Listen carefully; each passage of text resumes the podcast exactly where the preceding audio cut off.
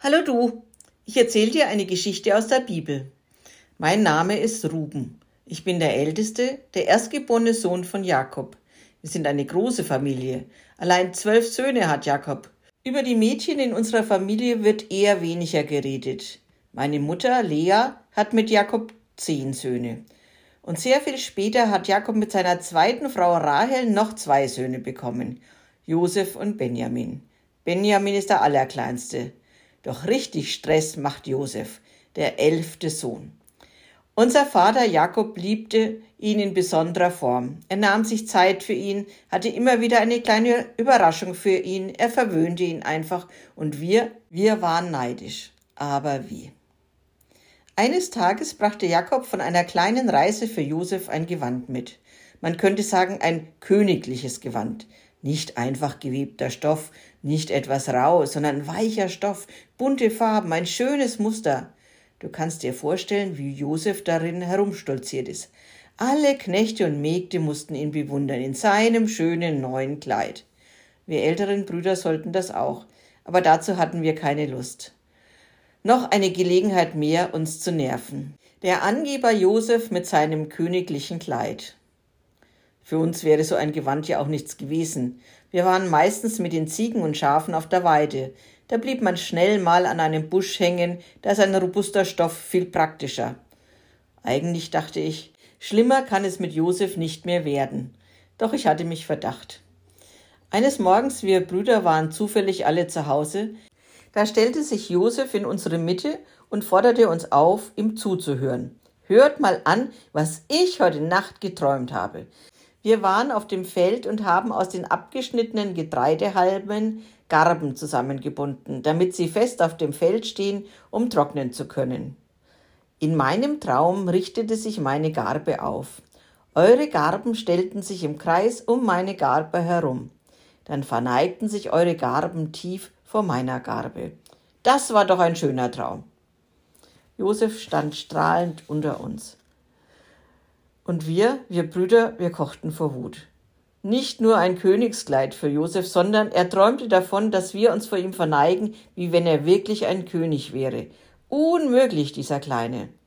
Wenn wir älteren Brüder über ihn sprachen, dann waren unsere Sätze angefüllt mit Hass, Neid und Ärger auf Josef. Muss er sowas träumen?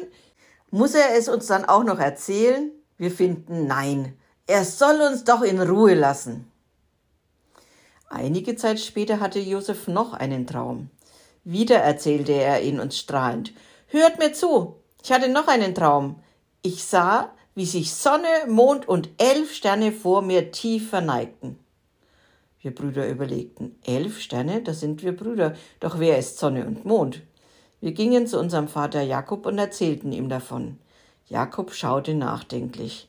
Dann ging er zu Josef und fragte ihn nach seinem Traum. Josef erzählte dem Vater seinen Traum nochmals. Elf Sterne sowie Sonne und Mond haben sich tief vor mir verneigt. Das war dann unserem Vater doch zu viel. Ernst sprach er mit Josef. Was ist denn das für ein Traum? Meinst du, deine Brüder und ich, dein Vater und deine Mutter werden sich tief vor dir verneigen? Das ist doch ein sonderbarer Traum. Jakob schüttelte nachdenklich den Kopf und ließ Josef stehen. Dann holte uns der Alltag wieder ein. Wir großen Brüder waren eine weite Strecke mit den Tierherden unterwegs. Immer weiter gingen wir von zu Hause weg, weil wir gute Kräuter zum Fressen für die Tiere suchten und Brunnen mit frischem Wasser. Das ist in unserer Gegend nicht immer einfach. Manchmal sprachen wir über Josef und immer wurde klar, dass wir ihn einfach nicht mochten. Er ist und bleibt ein alter Angeber und Vaters Lieblingssohn. Mit dem wollten wir nichts zu tun haben. Wir dachten ja, dass wir da, wo wir gerade waren, unsere Ruhe vor Josef hatten. Doch wir hatten uns getäuscht. Eines Tages, da sahen wir ihn vom Weiten direkt auf uns zukommen. Meine Brüder waren empört. Noch nicht einmal auf der Weide hat man seine Ruhe vor dem Josef. Sofort fingen einige an, Pläne zu schmieden. Sie sprachen untereinander. Seht ihr ihn kommen, den Meisterträumer? Das ist eine gute Gelegenheit hier auf der Weide. Kommt, wir erschlagen ihn. Ja, dann haben wir unsere Ruhe vor ihm. Wenn wir ihn erschlagen haben, legen wir ihn in die leere Zisterne, da findet ihn keiner. Und dem Vater sagen wir, Ein wildes Tier hat Josef angegriffen. Genau, wir konnten ihm nicht mehr helfen, leider. Als ich meine Brüder so reden hörte, da musste ich einschreiten. Stopp, sagte ich, wir können ihn doch nicht umbringen, kein Blut vergießen. Werft ihn in die Zisterne, aber lasst ihn leben. Ich hoffte, später in der Nacht Josef befreien zu können, so dass er zurück zum Vater gehen konnte. Josef begrüßte uns fröhlich und fing an zu erzählen. Grüßt euch, das ist ja ganz schön schwierig, euch zu finden. Erst als ich andere Hirten fragen konnte, wurde klar, wo ihr seid. Der Vater schickt mich. Ich soll nach euch sehen. Ist alles in Ordnung? Ich soll schauen, ob ihr und die Tiere wohl auf seid. Ist bei euch alles gut? Meine Brüder ließen Josef gar nicht ausreden. Sie packten ihn, rissen ihm sein königliches Gewand vom Körper und warfen ihn in die trockene Zisterne, die war leer, aber doch kalt und feucht.